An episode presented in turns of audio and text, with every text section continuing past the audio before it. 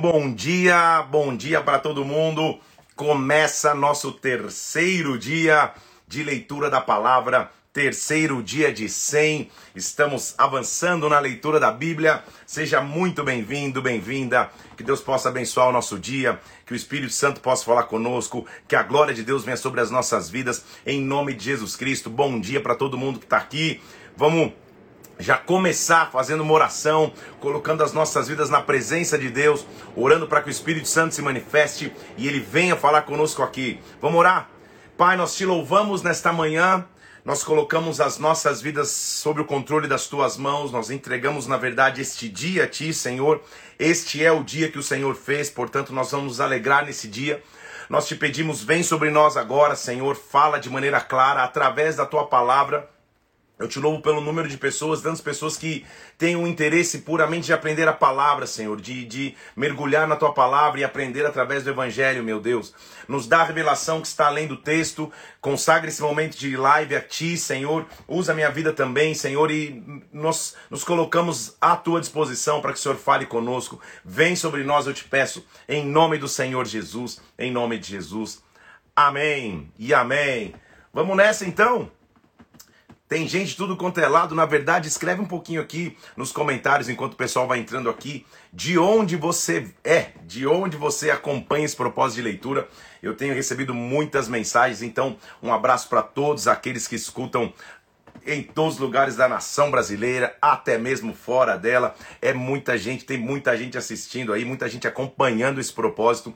Você que está assistindo ao vivo agora, você que está escutando durante o dia no Spotify ou no podcast, ou você que está assistindo a live no momento mais tarde, no dia aí. Tem muita gente, tô vendo gente aí em Peruí, em Osasco, em Florianópolis, na Fazenda Rio Grande, em Sorocaba, Lago Sul, Distrito Federal, Goiânia, Águas Claras, é, muito, vi, vi, vi, da Itália, gente escrevendo, Itália, isso aí, ó, Itália, tem, muito, tem muitos, muitas pessoas, São Paulo, é, são muitos lugares que Deus possa te abençoar aí, de onde você estiver, tem muita gente acompanhando e assistindo, que Deus te abençoe muito, que o Espírito Santo venha e fale contigo aí, tem São Paulo, tem gente em Águas Claras aqui de novo, mais uma vez, Riacho Fundo 2, é muito lugar, Londrina, Paraná, Papuda City, muito bem, muita gente chegando aí. Que Deus possa falar contigo em nome de Jesus. Que o Espírito Santo venha sobre ti em nome de Jesus Cristo. Pinhal, são muitos locais. Tem gente lá no Japão, olha lá, tem uma bandeira do Japão aqui, gente do Japão, muitas pessoas acompanhando o que é a leitura da palavra em 100 dias. Você que está chegando agora aí, nós estamos lendo a palavra em 100 dias. Como que a gente faz isso? São 14 capítulos por dia você em 100 dias vai ter lido a palavra. A gente tem um dia de folga na semana que é o domingo para você se renovar, colocar a leitura em dia e também frequentar o culto da tua igreja, ter o teu tempo com família, mas de segunda a sábado são 14 capítulos. Uma pessoa mandou uma mensagem, são 14 versículos. Falei, versículos vai ficar um pouquinho mais que 100 dias. São 14 capítulos por dia. É um grande desafio. Eu sei que, que, que não é fácil, são 14 capítulos, mas ao mesmo tempo é maravilhoso você ver o que a palavra de Deus pode proporcionar na tua vida, na tua história, em nome de Jesus. Vamos nessa então? Vamos começar a leitura de hoje. Estamos em Gênesis e vamos começar Gênesis capítulo 29. Tô vendo gente em Portugal, tem muitas pessoas aí dando um oi. Vamos nessa? Abre comigo lá, Gênesis capítulo 29. Voltando um pouquinho, para que a gente tenha o contexto da história que a gente vai entrar, nós estamos começando a ver a história de Jacó. Não só não começando, estamos na metade de sua, de sua história. Lembre-se comigo que Jacó filho de Isaac e Rebeca. Ele, ele nasce, ele tem um irmão gêmeo chamado Esaú. Ele nasce, Esaú nasce cheio de pelos e com uma cor mais ruiva, mais avermelhada, por isso o nome Esaú, que, que, que dá, dá é, é, é, referência à tonalidade avermelhada. E Jacó segura, é, é, nasce segurando o calcanhar de seu irmão, por, portanto ele chama Jacó, que significa enganador ou engano literalmente o que está profetizado no seu nome acontece, ele engana o seu irmão, primeiramente, ao, ao trocar o direito de primogenitura vendendo um pratinho de sopa. E pior, ele engana o seu pai com, com, com a participação de sua mãe na trama. Ele engana o seu pai porque todo patriarca no leito de morte abençoava os seus filhos. Só que a bênção do primogênito era maior do que a dos outros irmãos. Então a bênção de Esaú como primogênito deveria ser maior, por, por, porém Jacó engana, se veste de pele de animais, a mãe faz um, uma sopinha lá para o pai e Jacó recebe a bênção do primogênito. Vamos encontrar na história então Jacó fugindo de seu irmão. Lembre-se que o engano, lembre-se que o pecado nos faz esconder, nos faz fugir, é isso que Jacó está vivendo. Ele está fugindo de seu irmão e ao fugir do seu irmão, ele finalmente se encontra com Deus. Todos os dias nós somos marcados por frases. Hoje eu quero ser, que você seja marcado por uma palavra. Recomece. Recomece. Em Deus é maravilhoso ver que, independente da circunstância, da situação, pode estar dando tudo certo, ou pode estar dando tudo errado. Você pode ter acertado, ou você pode ter cometido um grande erro. Sempre há uma chance de recomeçar. Jacó traiu o pai, traiu o irmão, desonrou a família, está fugindo para não ser morto pelo seu irmão, e ali ele encontra Deus o Deus do recomeço encontra Jacó. É maravilhoso ver a misericórdia desse Deus, o amor desse Deus, o cuidado que esse Deus tem conosco. Então, vou ler um pouquinho do capítulo 28, nós vamos começar no 29 hoje só para você entender. Ele, ao fugir de seu irmão, ele está num local chamado Berseba, ele chega para passar a noite ali, versículo 11 do capítulo 28, pega uma das pedras que estava naquele lugar, faz a pedra como travesseiro e se deita para dormir. Esta é evidência da condição espiritual que estava Jacó. Porque você há de recordar comigo, se você, você leu nos trechos que a gente já passou até então, que até agora Abraão, que era avô de Jacó, onde ele chegava, no terreno onde ele chegava, na terra nova onde ele chegava, ele construía um altar. Daqui a pouco eu vou falar especificamente sobre altares. Ele pegava as pedras e construía um altar. Jacó está tão distante espiritualmente do que é um relacionamento com Deus, está tão afetado pelo seu erro e tão preocupado com a sua fuga, que ao pegar as pedras de um novo local, ao invés de consagrar ao Senhor um altar, ele faz um travesseiro para dormir. E dormindo ali, ele vê os céus abertos. Recomece. O Deus do recomeço escolhe visitá-lo. E, e, e o céu está aberto, a Bíblia diz que anjos estão subindo e descendo e no topo da escada, versículo, versículo 13, estava o Senhor dizendo: Eu sou o Senhor Deus de Abraão, teu pai, o Deus de Isaac. A terra que você está, eu vou dar a você e à tua descendência. Isso é maravilhoso, meu irmão, minha irmã.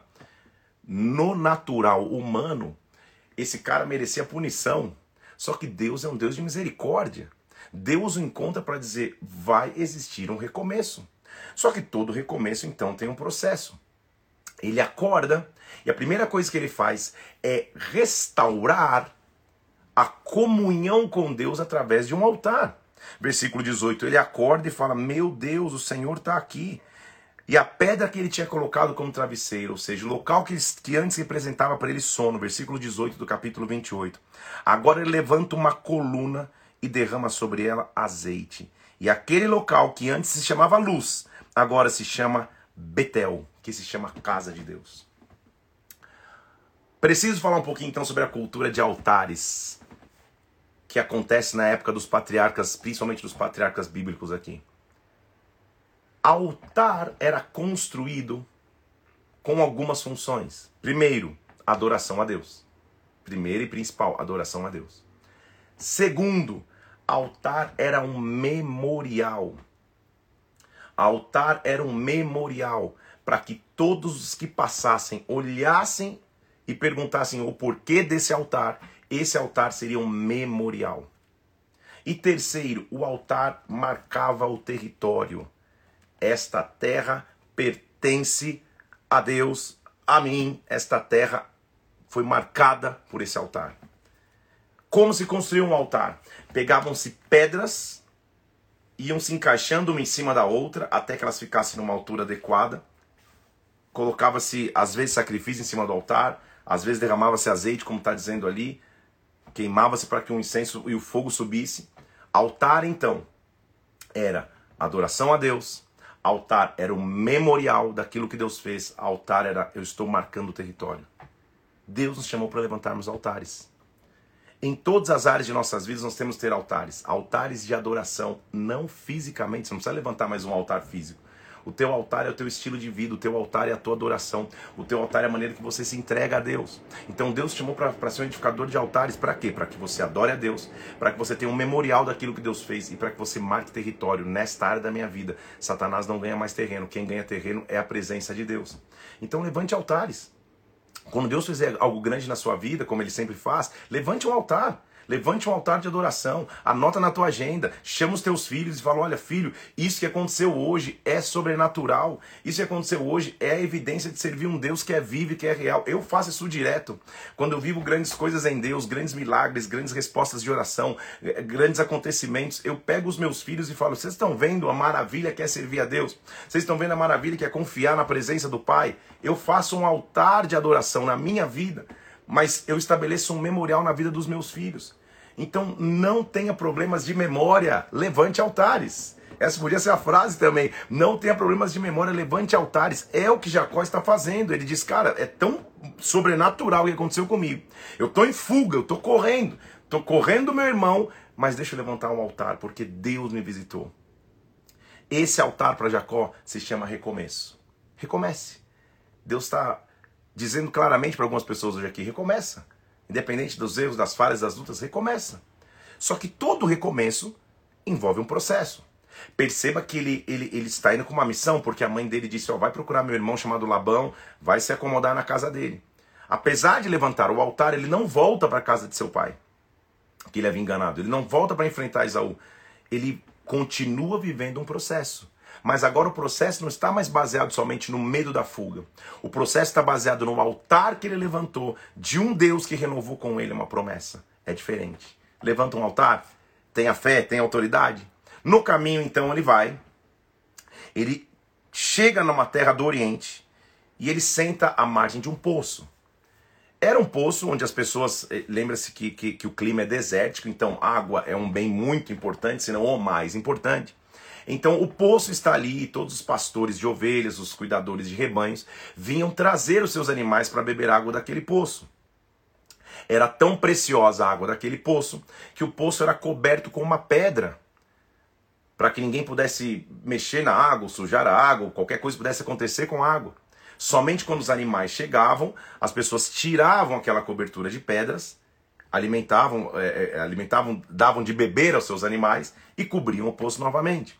Jacó está nesse, nesse ambiente sentado, conversando com alguns pastores. Vocês são da onde? O cara, ah, a gente é de Arã. Ah, vocês já ouviram falar em Labão? Aí o, o cara, não, é, a gente sabe quem é Labão. Inclusive a filha dele está vindo aí. O nome dela é Raquel.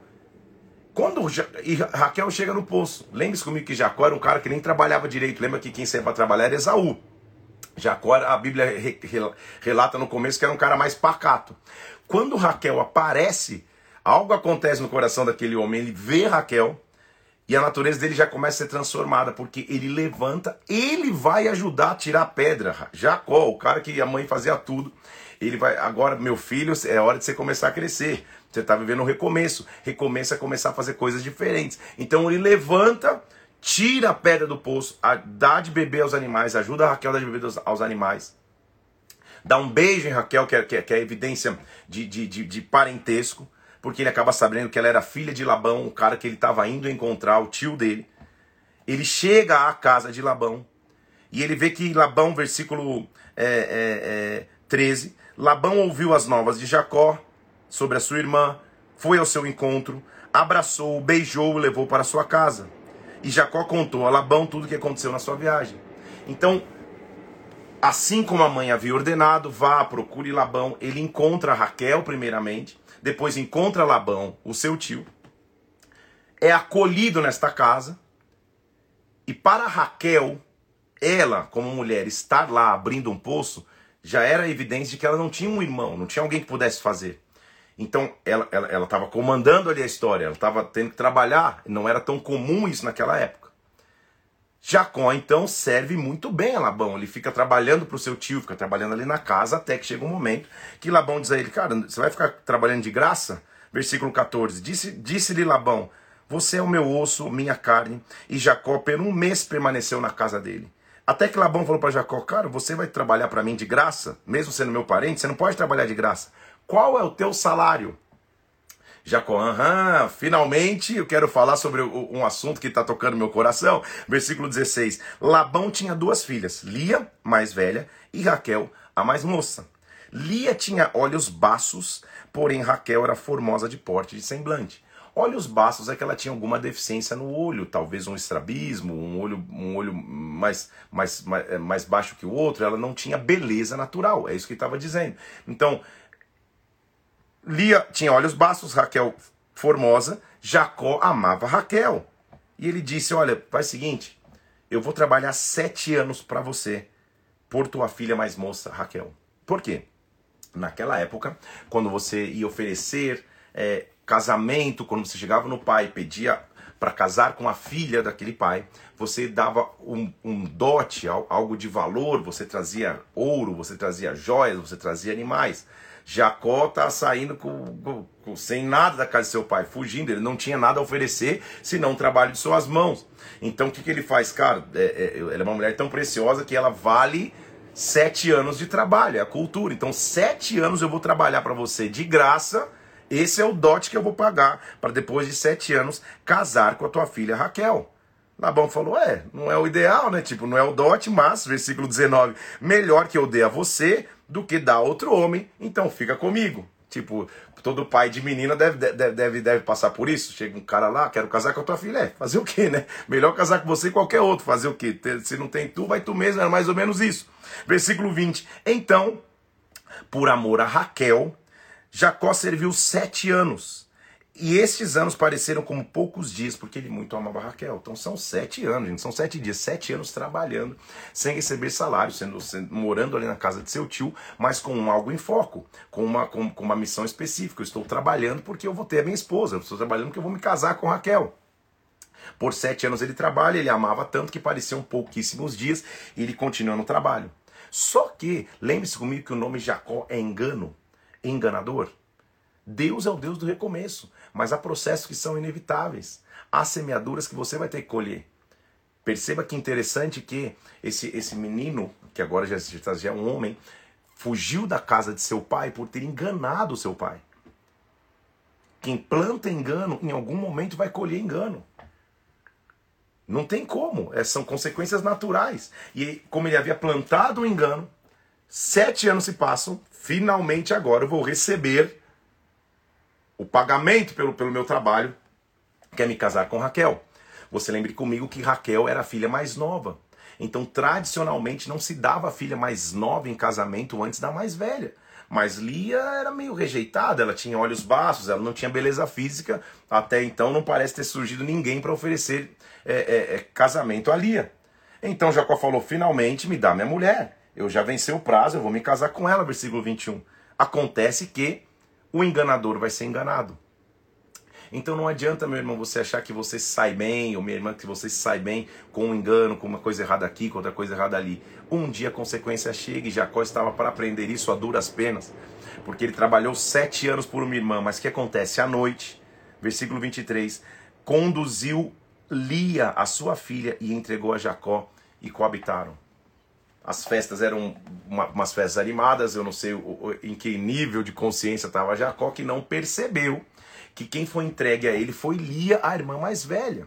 Já te disse isso ontem, inclusive, que naquela época era comum homens terem mais de uma esposa. Naquela época, naquela época, meu irmão, era comum que a poligamia, ou seja, o homem tivesse mais de uma esposa. Então, é dado a ele Lia. Quando ele acorda, ele fala: Ah, meu Deus, versículo 25. Ele viu que era Lia, falou: Por que, que você fez isso? O que, que você me fez? Eu não te servi por amor a Raquel. Por que me enganaste? O enganador está sendo enganado. O que ele semeou, agora ele está colhendo na sua própria vida. O gosto de, de amargo de ser enganado por alguém está acontecendo com ele. Fazia parte do processo ele entender que o que você planta você vai colher, bom ou ruim. Labão respondeu: Não é assim na nossa terra, cara, na nossa cultura não é assim.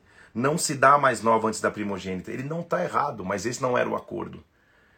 Decorrida a semana desta, nós vamos te dar também a outra. Pelo trabalho de mais sete anos você ainda me servirá. Então calma aí. O cara trabalhou sete para conquistar Raquel. Perceba que às vezes há uma confusão nesse entendimento aqui. Porque muitas pessoas imaginam que ele trabalhou sete anos, deram Lia para ele de casamento por engano.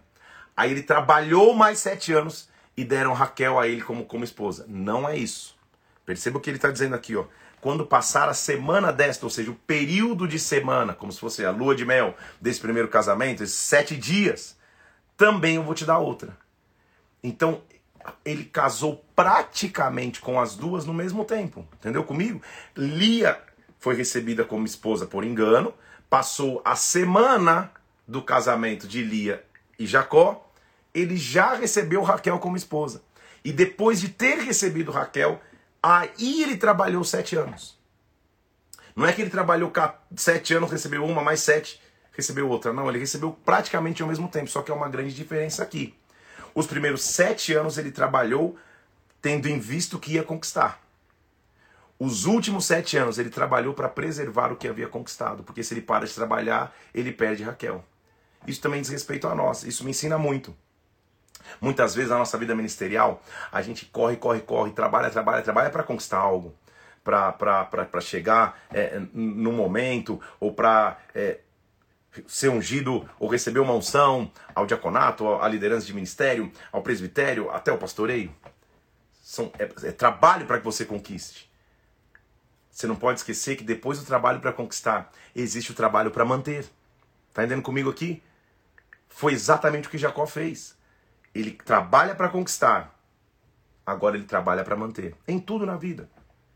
Você corre, trabalha, estuda, faz, faz Enem, faz vestibular, que era a minha época, faz Enem, faz de tudo, estuda, se forma, papá, chega, começa a trabalhar.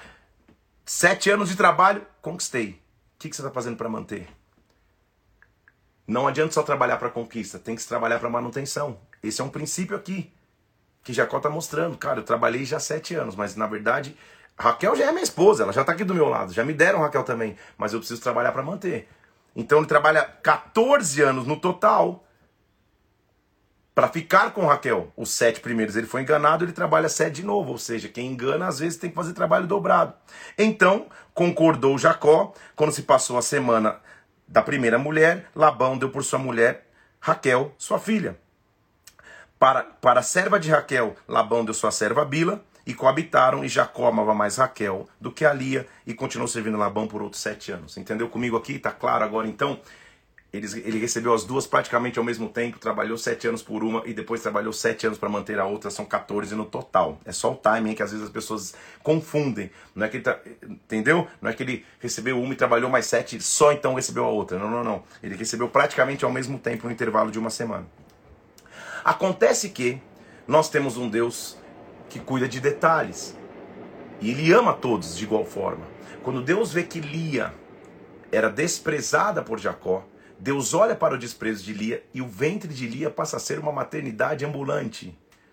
Ao passo que Raquel, por algum motivo, é estéreo. É interessante notar isso, como, como as, as, as esposas que principalmente os patriarcas mais amavam, inicialmente eram estéreis. Sara está vivendo isso e agora quem está vivendo isso é a própria Raquel também não pode gerar.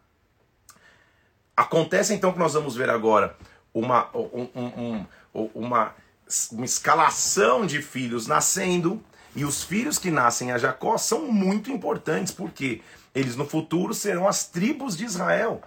Tudo que a gente vai ver lá na frente de tribos de Israel vai começar aqui.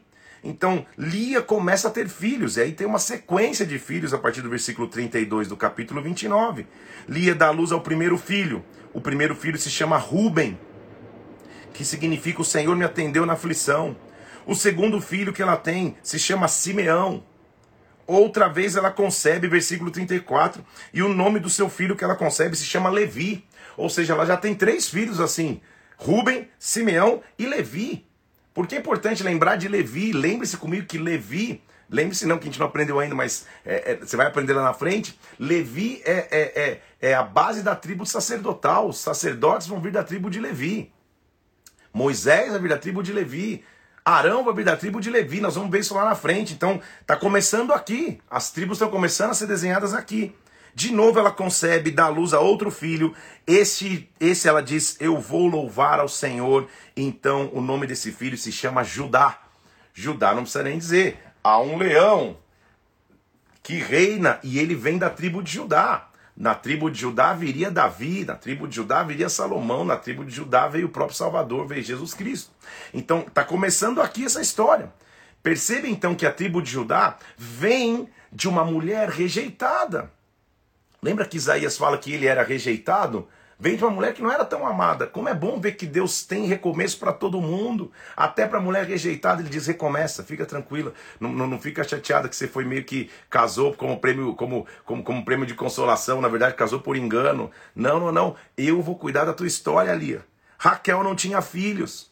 E como era comum Lembra que Sara já tinha oferecido isso para Abrão e Abrão errou ao não confiar em Deus? Era comum. Raquel fala: Meu, já que eu tenho uma, uma serva, deita-se você, Jacó, com a minha serva, porque eu não tenho filhos. Então ele se deita com a serva chamada Bila, versículo 6, e, e, e dá, e, e ela tem um filho chamado Dan. Outra vez, ela tem um filho com, com, com, com Jacó, mais um filho. Esse filho se chama Naphtali. Quando Lia vê, calma aí, vai deitar com a, com a, com a, com a, com, a, com a serva de Raquel e vai ter filho, então deita também com a minha serva. Jacó vira um, um, um, um, Ele podia sozinho ter uma maternidade, porque daí aí Zilpa, que é a outra serva, a serva de Lia, também dá um filho a Jacó. O nome desse filho se chama Gade. Então Lia falou: Chegou minha felicidade, porque Zilpa deu mais um filho a Jacó, e o nome desse filho é Aser. Todos esses nomes aqui são os nomes das futuras tribos. Finalmente, Deus escuta Lia. Versículo 17. E Lia dá luz a um filho. Mais uma vez, esse filho se chama Issacar. Então, olha quantos filhos já tem, mas Raquel até agora nada. Então, até agora, se você fizer a conta aqui, são 10 filhos: Ruben, Simeão, Levi, Judá, Dan, Naphtali, Gade, Aser e Sacar. Vão ser lá no futuro as tribos. 10 filhos até agora, e você fala: Meu Deus, e Raquel? Raquel nada. Finalmente Deus vai se, se lembrar de Raquel. Versículo 22. Lembrou-se Deus de Raquel. Esse lembrou-se não é porque ele tinha esquecido. Lembrou-se é favoreceu, abençoou Raquel. Ouviu-a e fez fecunda. Ela concebeu, deu luz a um filho e finalmente disse: Deus tirou a minha vergonha. O nome desse filho daqui a pouco vai se tornar personagem central da, da, da, nossa narrativa aqui, do nosso estudo, porque esse filho, versículo 24 do capítulo 30, esse filho é chamado de José. Porque José significa que o Senhor acrescente, que o Senhor me dê continuidade. Ela nasce, nasce José e ela já nasce pensando: eu sei que não é só ele, vai continuar depois de José. José, nós vamos ver por vários, por vários é, é, é, motivos, é uma das tipificações, é uma das figuras que tipifica Jesus Cristo no Antigo Testamento. E é interessante que ao nascer ela fala, continua depois dele, não termina só nele, ele, ele vai representar a continuidade.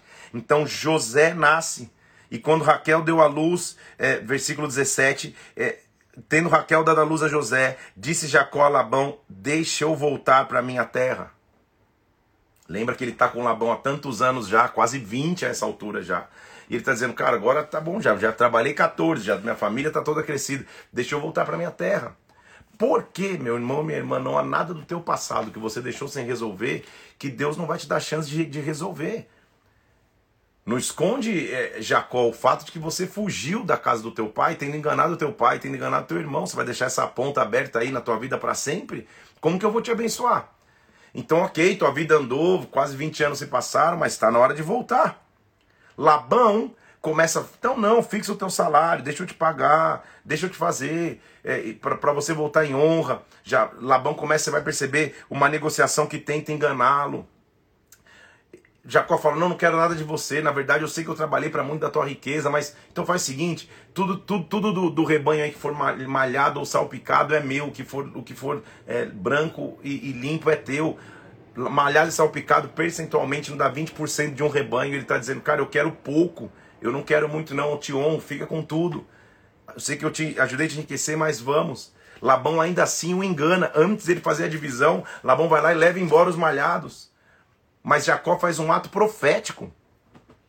Ele chega na frente do, do, de um rio lá e, e, e, e, não há tanta, tanta explicação a não ser fé, a não ser profecia pelo que ele fez. No local onde as ovelhas concebiam, ele pega um, uma vara e corta a vara assim, significando que ali seria listrado ou malhado. E as ovelhas começam a ser malhadas, ou seja, Deus começa a dar um favor sobrenatural. É uma demonstração clara de quem se preocupa com o pouco, quem não tem o coração apegado ao muito, só se preocupa com o pouco, Deus vai colocar no muito. É o que ele faz sobre Jacó. Jacó, eu sei que o que foi te oferecido percentualmente é 20% do rebanho. Você deveria ter direito pelo menos a metade. E além do 20%, você foi roubado mais uma vez por Labão. Deixa comigo, eu vou cuidar disso. Acontece então que mesmo assim Jacó enriquece. A partir do versículo 37 é, é, é a explicação do capítulo 30, é a explicação desse ato que eu acabei de te dizer. Jacó enriquece e, e, e, ele começa a crescer demais, até, até que chega o ponto que ele já começa a olhar e ver, cara, o rosto de Labão já não está mais favorável a meu respeito, porque Labão fala, cara, o que está acontecendo com esse cara? Ele, é, é, era para ele pegar o menor do rebanho, agora ele está pegando o melhor.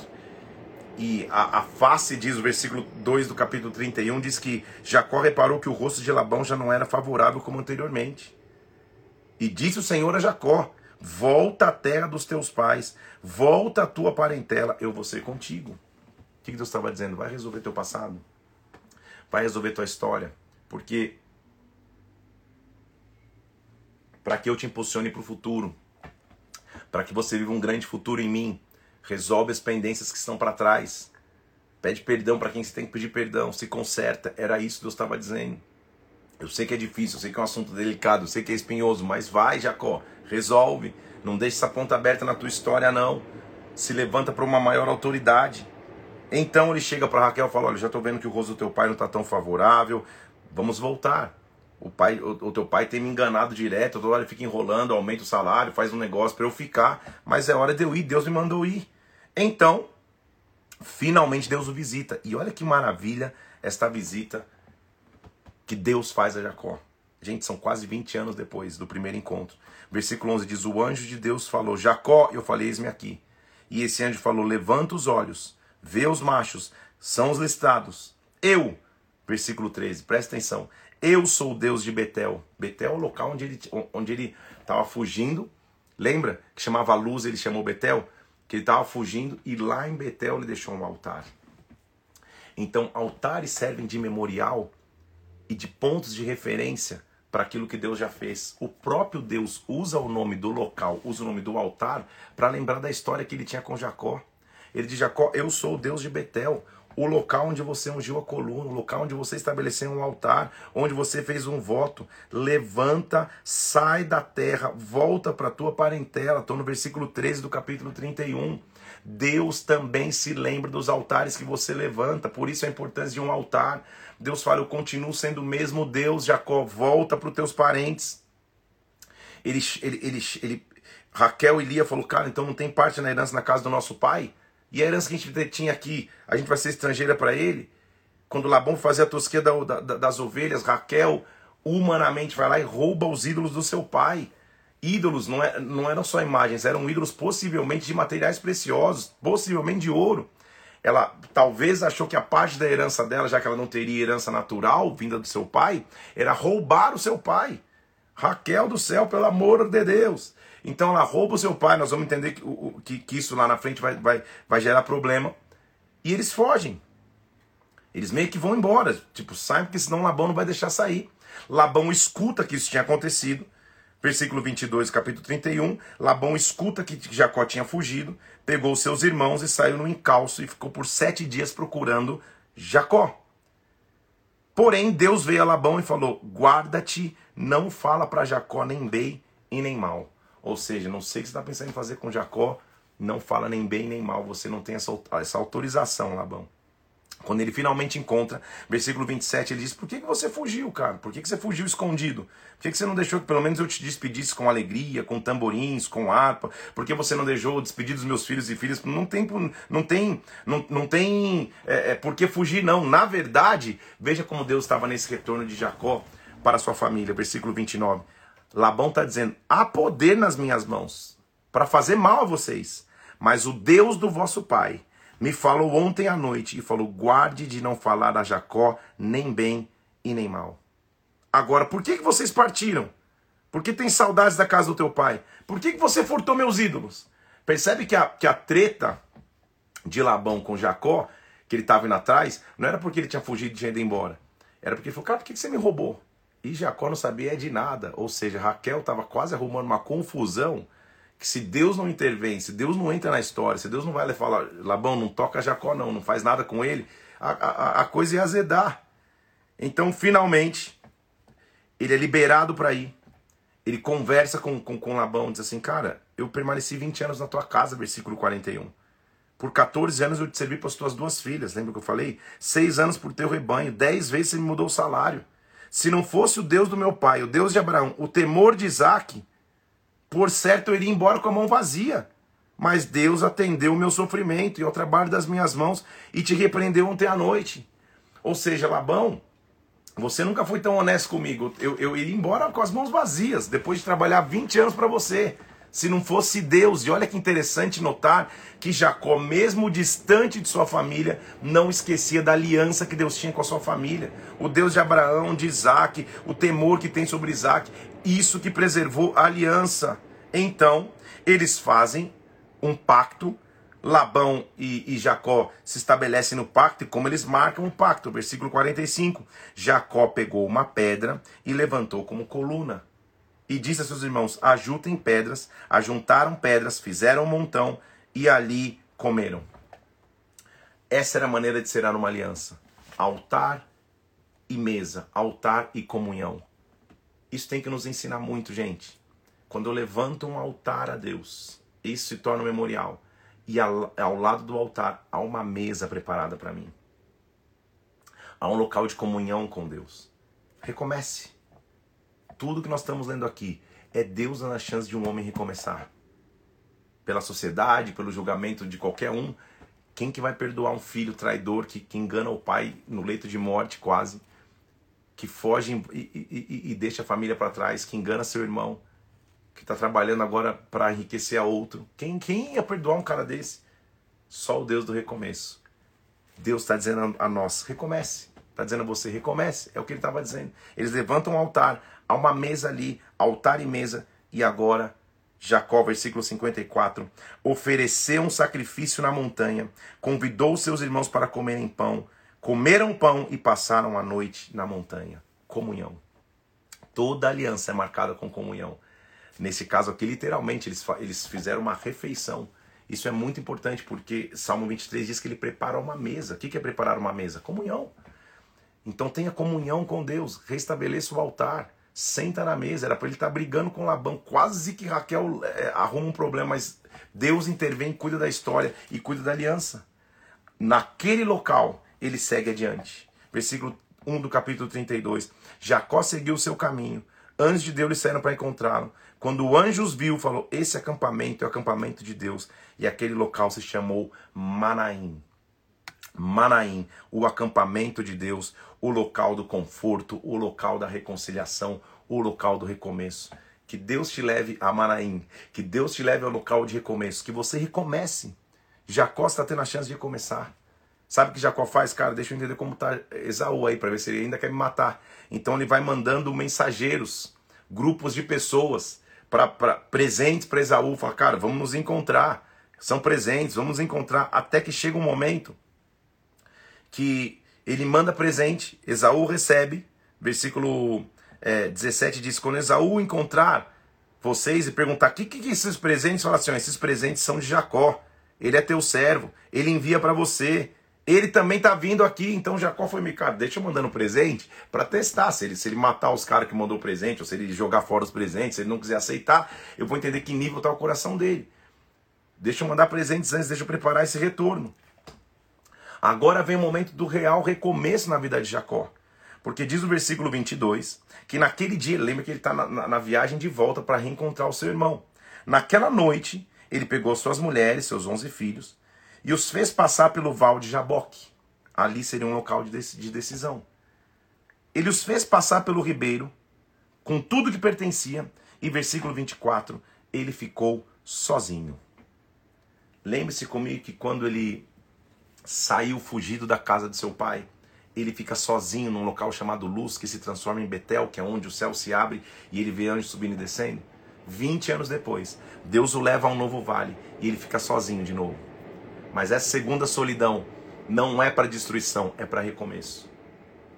Porque ele diz que ali, naquela noite, ele fica lutando com o homem até o romper do dia. Se era um anjo, o que, que era, ele fica lutando com aquele ser ali até o romper do dia. Vendo esse, esse ser que não se podia com Jacó, tocou na articulação da sua coxa. A coxa foi deslocada na luta de Jacó com o homem. Para sempre Jacó ficaria meio que manquitola ali. Coxa na cultura judaica é local de juramento. Então sabe o que Jacó está dizendo? Cara, eu saio mancando, eu saio com feridas, eu saio visualmente marcado, mas eu vou recomeçar. Eu não vou ficar paralisado. Eu vou recomeçar. E ele dizia para o homem assim: Eu não vou te abandonar. Versículo 26. Eu não vou te deixar ir se você não me abençoar. Eu preciso ser transformado. Meu Deus, vem até uma presença de Deus. Porque eu estou falando de um cara que saiu como enganador da casa do pai. Quantas vezes ele deve ter se arrependido ao longo de sua trajetória, falando, cara, o que, que eu fiz com a minha vida? Legal que eu construí aqui, casei, fui enganado, tô, tô passando engano na casa de Labão, mas Senhor, tudo que eu quero é um recomeço, uma chance de recomeço. E lá naquele vale de Jaboque, lutando com aquele anjo, lutando com um ser ali é, é, é, maior do que ele. Ele agarra e fala: Eu não vou te deixar, cara. Eu preciso ser abençoado, eu preciso ser abençoado, eu preciso ter a chance de recomeçar. Ele é tocado na coxa, no local de juramento. Talvez ele ficasse mancando, mas aquele ser diz a ele: como você se chama? E ele fala, versículo 27 do capítulo 33, 32, meu nome é Jacó. E ele fala, Jacó não, que é enganador. A partir de hoje você já não se chama Jacó. O teu nome agora é Israel. Porque como um príncipe você lutou com Deus e com os homens e prevaleceu. Recomeço é isso. É quando as pessoas olham para você e falam, cara, você tem marcas. Você tem cicatrizes, você está mancando, tua perna foi marcada, Parece que você lutou com os homens, parece que você lutou até contra o próprio Deus, mas você prevaleceu, você venceu. Esta é a marca do teu recomeço. Hoje eu mudo o teu nome. Você não é mais engano, você é Israel. Não, dá, não, não precisa nem explicar o que acontece com Israel, né? Se torna só o nome da nação, que é conhecido como a nação que Deus escolheu na terra. Só isso. Como essa nação começa? Com um homem lutando, dizendo: Eu vou recomeçar. Recomece. Deus é capaz de recomeçar tudo.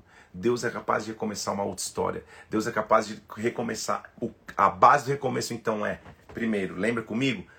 Altar, comunhão, mas vigor, força. Jacó estava dizendo: eu vou ter força, eu vou de alguma forma recomeçar. A história continua então com finalmente Jacó e seu irmão Esaú se encontrando, se perdoando Esaú está tão abençoado já que ele fala, cara, não preciso dos teus presentes, não preciso dos teus bens, fica com os teus bens, eu fico com os meus. Ou seja, Deus também não esqueceu de Esaú. Ele tinha abençoado Esaú.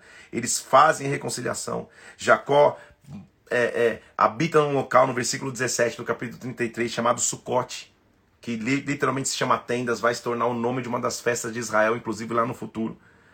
Ele chega em Siquém, que está perto da terra de Canaã, e passa a habitar ali. Lembre-se que ele tem filhos e filhas. Ele tem, ele tem a essa altura 12 filhos. E, e perdão, e 12 ainda não. Tem 11 filhos. Daqui a pouco a gente vai ver o 12 segundo. Ele tem 11 filhos homens e ele também tem uma filha chamada Diná. Acontece um intervalo na história importante que no capítulo 34 Diná, uma de suas filhas, é deflorada por um dos homens de Siquém que os siquemitas eram um povo inimigo. O, o, próprio nome do homem é Siquém, que deflora a filha de, de, de, de Jacó. Jacó não toma muita atitude. Quem acaba tomando atitude é Simeão e Levi, que matam os homens de Siquém. Isso lá na frente vai se tornar uma confusão. Jacó volta para Betel, no capítulo 35. Em Betel, que era o local que ele tinha iniciado a trajetória lá e viu o céu aberto, ele levanta um altar ao Senhor de novo. Levantando o altar, versículo 7 do capítulo 35, a Bíblia diz: Jacó edifica um altar ao Senhor num local chamado El Betel, porque ali o Senhor se revelou quando ele fugia da presença do seu irmão. E o Senhor disse a ele, versículo 10: O teu nome é Jacó, mas você já não se chama Jacó. O teu nome é Israel, e ele se chamou Israel. E olha o que acontece no versículo 11. O Senhor disse: Eu sou Deus Todo-Poderoso. Seja fecundo, multiplica-te. Uma nação e uma multidão de nações vai sair de ti, reis virão de ti. Sabe o que Deus faz? Ele renova a aliança. Quem já tinha escutado essa promessa era Abraão. Quem já tinha escutado essa promessa era Isaac. Quem está escutando essa promessa agora é Jacó, Israel. Sabe o que Deus está dizendo? Eu sou um Deus que abençoa, eu sou um Deus de gerações, eu sou um Deus que não perde o controle da história. Jacó, recomeça. Jacó, continua. A terra que eu dei, versículo 12, a Abraão e a Isaac, agora eu dou a você. Agora eu dou a tua descendência. O capítulo 35 termina com Raquel tendo mais um filho. Lembra que ela, quando nasce José, ela fala: O Senhor vai me acrescentar ainda um. E ela tem um filho que se chama Benjamim. É, uma, é, é um acontecimento trágico, inclusive, no seu nascimento, porque quando ele está para nascer, Raquel morre. O pai ia chamar Benjamim, inclusive, de Benoni, que em hebraico significa filho de dores. Perdão, a, a mãe queria chamar de Benoni, que significa filho de dores, mas quando o pai olha e fala, não, Benoni não, Benjamim, porque se chama filho da felicidade, versículo 18. Quando Raquel estava para morrer, ela queria chamar o filho de Benoni, mas o seu pai chamou de Benjamim, versículo 18 do capítulo 35, filho da felicidade. Então, Benjamim a continuidade depois de, de José. Ele é o filho da felicidade. Benjamim vai ser um personagem importantíssimo na história. Nós vamos ler ali, nós vamos entender essa história. E aí o capítulo 35 termina mostrando os descendentes de Jacó. Que, como eu te disse, é importante nós conhecermos porque eles vão ser as tribos de Israel. Ruben, Simeão, Levi, Judá, versículo 23 do capítulo 35. Issacar, Zebulon, José e Benjamim, Dan, Naphtali, Gad, Aser. São os filhos de Jacó. Veio Jacó, Isaac, seu pai, olha o versículo 27. Amanre, Kiriat Arba, que é Hebron, onde peregrinaram Abrão e Isaac. Lembra que Hebron é a região onde Abrão lá atrás comprou a caverna de Macpela, onde a Sara já estava enterrada e Abrão estava enterrado. Naquela região estava Isaac, seu pai. Jacó, que já tinha se reconciliado com Esaú, agora encontra o seu pai para se reconciliar com seu pai Isaac. Isaac viveu 180 anos, versículo 28. Velho e farto de dia, sempre que a Bíblia fala isso, é alguém que morreu em bênção. Ele morreu e Esaú e os seus filhos, Esaú e Jacó, seus filhos, o sepultaram. Mais uma vez a família estava restaurada, os dois irmãos juntos sepultando o pai, porque Deus é o Deus de recomeço. Capítulo 36 vai mostrar a descendência dos filhos de Esaú. Depois você vai ver com calma lá todos os nomes, é importante só para você entender. São filhos na terra de Canaã, eles estavam juntos. A descendência de Esaú é o pai dos Edomitas, e assim vai. São os descendentes de Esaú, os descendentes de Seir, os reis e os príncipes de Edom, aqueles que, que, que, que, que prosseguiram a linhagem de Esaú. Muitos desses povos, inclusive, se tornariam inimigos do povo de Israel lá na frente. Acontece que o nosso foco agora, nesses 10 minutos finais, se transforma para um dos descendentes de Jacó ou para a história dos descendentes de Jacó. Deus é um Deus de recomeço, mostrou que pode recomeçar como recomeçou na vida de Jacó, um cara que começou hoje na história que nós lemos aqui, nesses 50 minutos até então, enganando seu pai, fugindo da presença de seu pai. Encontra Labão, é enganado por Labão, trabalha pela, pela esposa que ele amava, é enganado, enganado, enganado, até que ele consegue voltar reencontrar-se com Deus, lutar com o homem de Deus, marcar-se na carne, mas lutar com Deus e com homens e prevalecer, se reconciliar com seu irmão, restabelecer o altar, se reconciliar com seu pai. Agora então a história da família de Jacó, ou seja, Israel, vai ser continuada. Interessante também você, mas ele já não tinha chamado Israel, por que, que a Bíblia continua mencionando Jacó? Porque é por tradição, tá? Israel foi o nome chamado a ele que mudou a sua essência, mas é, Jacó é um dos nomes muito conhecidos. Às vezes fala é o Deus de Abraão, Isaac e Jacó, ou Abraão, Isaac e Israel. É a mesma coisa, tá? Lembre-se que um dos filhos, o primeiro filho da mulher que ele mais amava, que era Raquel, era José. Ele vai então se transformar agora no personagem principal da nossa história hoje e daqui vai continuar amanhã. Habitou, versículo 1 do capítulo 37. Habitou Jacó na terra das peregrinações de seu pai, na terra de Canaã. Esta é a história de Jacó. Seu filho José, versículo 2, tinha 17 anos e cuidava dos rebanhos dos seus irmãos. Ele era jovem, ele acompanhava os outros filhos de Bila, de Zilpa, mulher de seu pai, e ele trazia más notícias deles a seu pai. Então José entra na história como um menino de 17 anos, talvez não tão maduro. Ao invés de ser força de trabalho junto com seus irmãos, ele era mais um, um, um, um informante, um leve traz informação para o seu pai. Ele ia já com, com, com seus outros irmãos, que, que, todos foram mencionados aqui, e ficava trazendo notícias: ó, oh, o, o Ruben está trabalhando, o Gad mais ou menos, o Naphtali não faz nada. Ele era mais ou menos assim. Isso fazia com que, versículo 3, Israel amasse mais a José do que os seus outros filhos porque ele era o filho de sua velhice, ele era o filho de Raquel. Então, é, é, Israel, Jacó, mostrava claramente um favoritismo a José, e isso não lhe favorecia, na verdade, porque isso fez com que ele fizesse a ele uma túnica de mangas compridas. Ele tinha uma túnica diferente, de outra cor, o pai meio que, que, que, que o mimava, o, o, o, o abertamente favorecia. Isso fez com o versículo 4 com que os seus irmãos o odiassem mais do que os outros e já não tinham a ele palavras de paz. Que culpa José tinha que o seu pai tinha esse favorecimento e não tinha sabedoria de, de, de, de esconder esse favorecimento? Fez com que ele fosse odiado, então ele era odiado de graça. Só que na sua imaturidade, além de trazer notícias dos seus irmãos, seu pai, um dia ele tem um sonho. E ao invés de guardar o sonho para si, ele conta o seu sonho para os seus irmãos. Primeira lição que a gente tem que aprender com José: não é para todo mundo que você pode contar os seus sonhos. Não é para todo mundo e principalmente não é toda hora na história que você pode contar os seus sonhos. Você tem que saber se preservar. Porque o sonho dele era um sonho que um dia viria acontecer, mas ele estava contando na hora errada para pessoas que não podiam ouvir que não estavam preparadas para ouvir. Então nem é, não é todo mundo está preparado para ouvir o teu sonho, não é todo mundo está preparado para viver o teu sucesso. José sonha, e são sonhos interessantes, os dois sonhos é assim, primeiro ele vê é, é, seres estrelares, sol, lua, tal, tal, se curvando a ele, e, e depois ele vê fechos se curvando a ele. E aí todo mundo fala, como assim, cara? Você, você, a gente vai se curvar a você? Que história é essa? Não, que, história, que, que, que, maluquice é essa? Olha lá, versículo 7. Eu estava vendo feixes no campo, o meu feixe ficou de pé, e todos os feixes estavam se inclinando para mim. Também viu o sol, a lua e as estrelas todas se inclinando para mim. Até o pai dele fala: Que sonho esse você teve, cara? A gente vai se curvar a você. Versículo 11: Seus irmãos tinham ciúmes e o pai ficava com isso guardado no coração. Até que então, um dia José vai visitar os seus irmãos no campo, trabalhando. E olha o que eles dizem no versículo 19: Ah, lá está vindo o sonhador, o sonhador está vindo, ele está vindo para sonhar. Vamos ver o que acontece dos seus sonhos. Eles arrancam a túnica de José jogam José num poço sem água, meio que para ver o que vai fazer com ele. Matam animais, enchem de, de, de sangue aquela túnica, para enganar o seu pai. Lembra que o engano ainda tenta é, é, perseguir a raiz da família.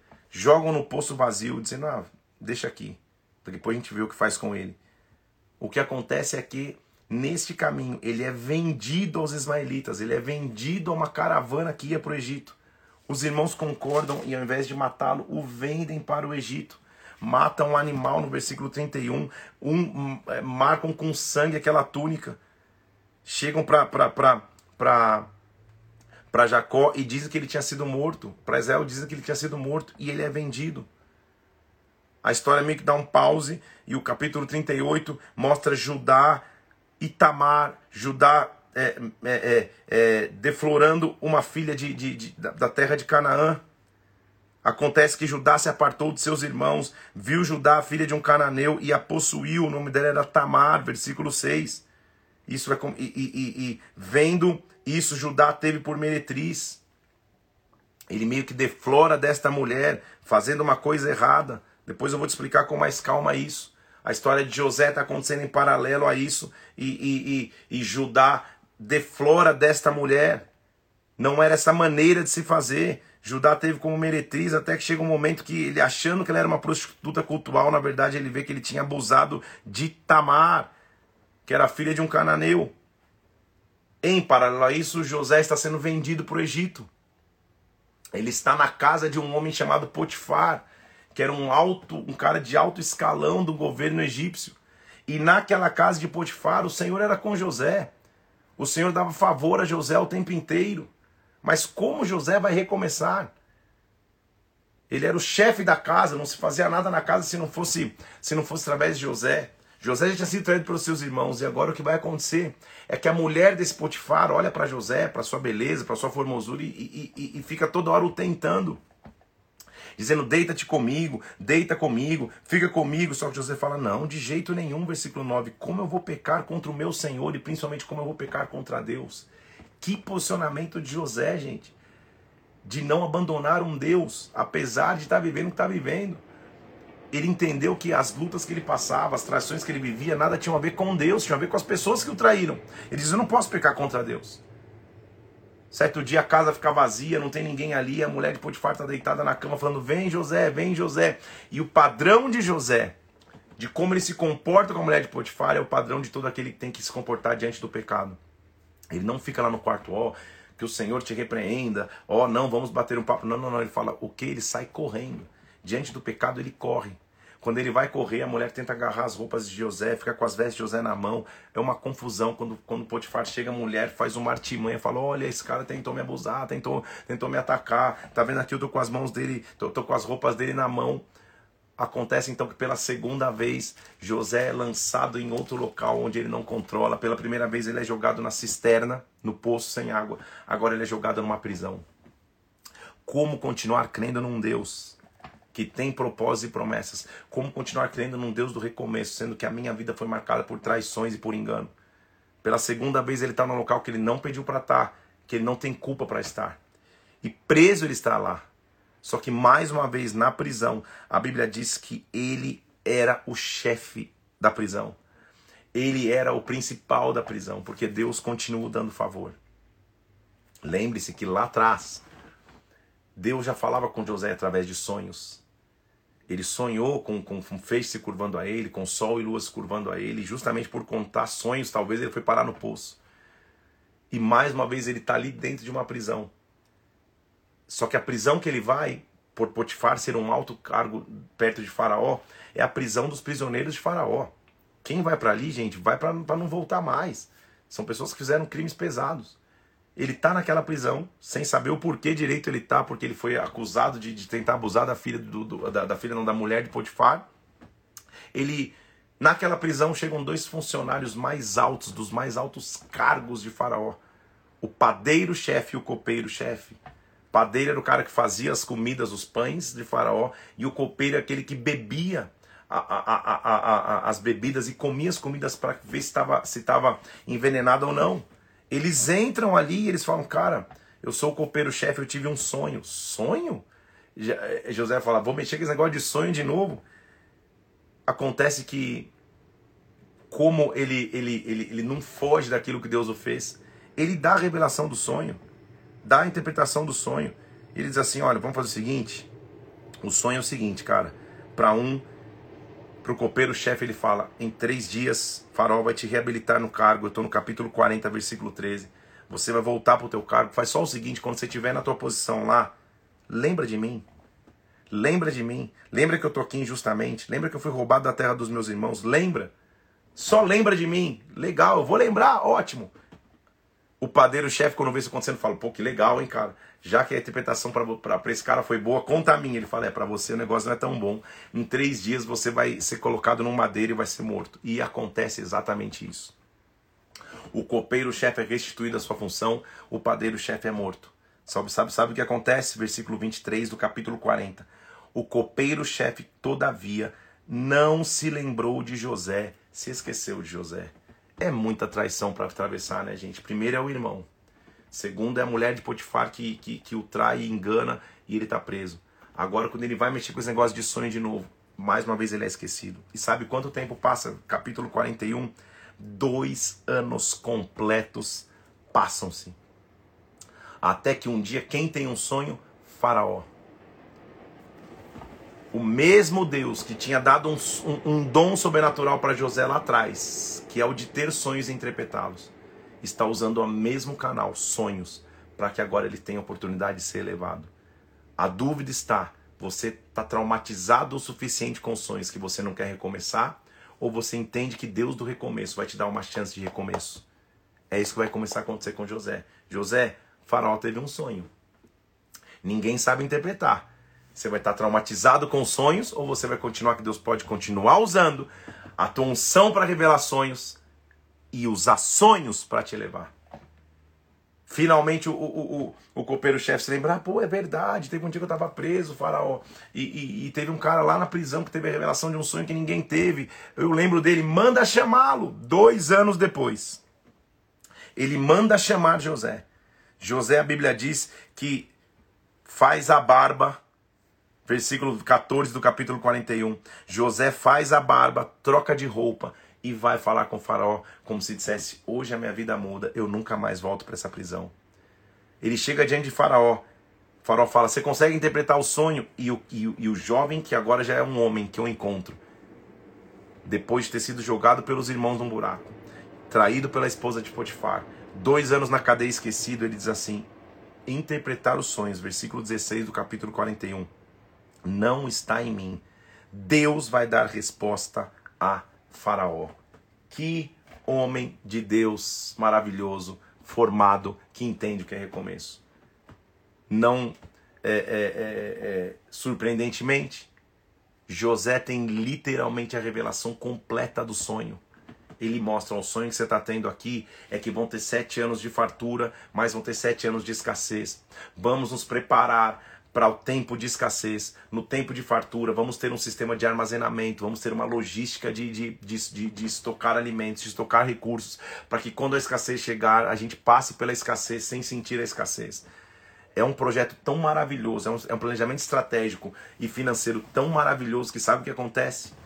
Faraó transforma José no governador do Egito. Meu Deus do céu! Pense num recomeço de um cara que estava preso, esquecido, enganado pelos irmãos, enganado pelo, por, por, pela mulher de Potifar, esquecido na prisão pelo, pelo, pelo copeiro-chefe.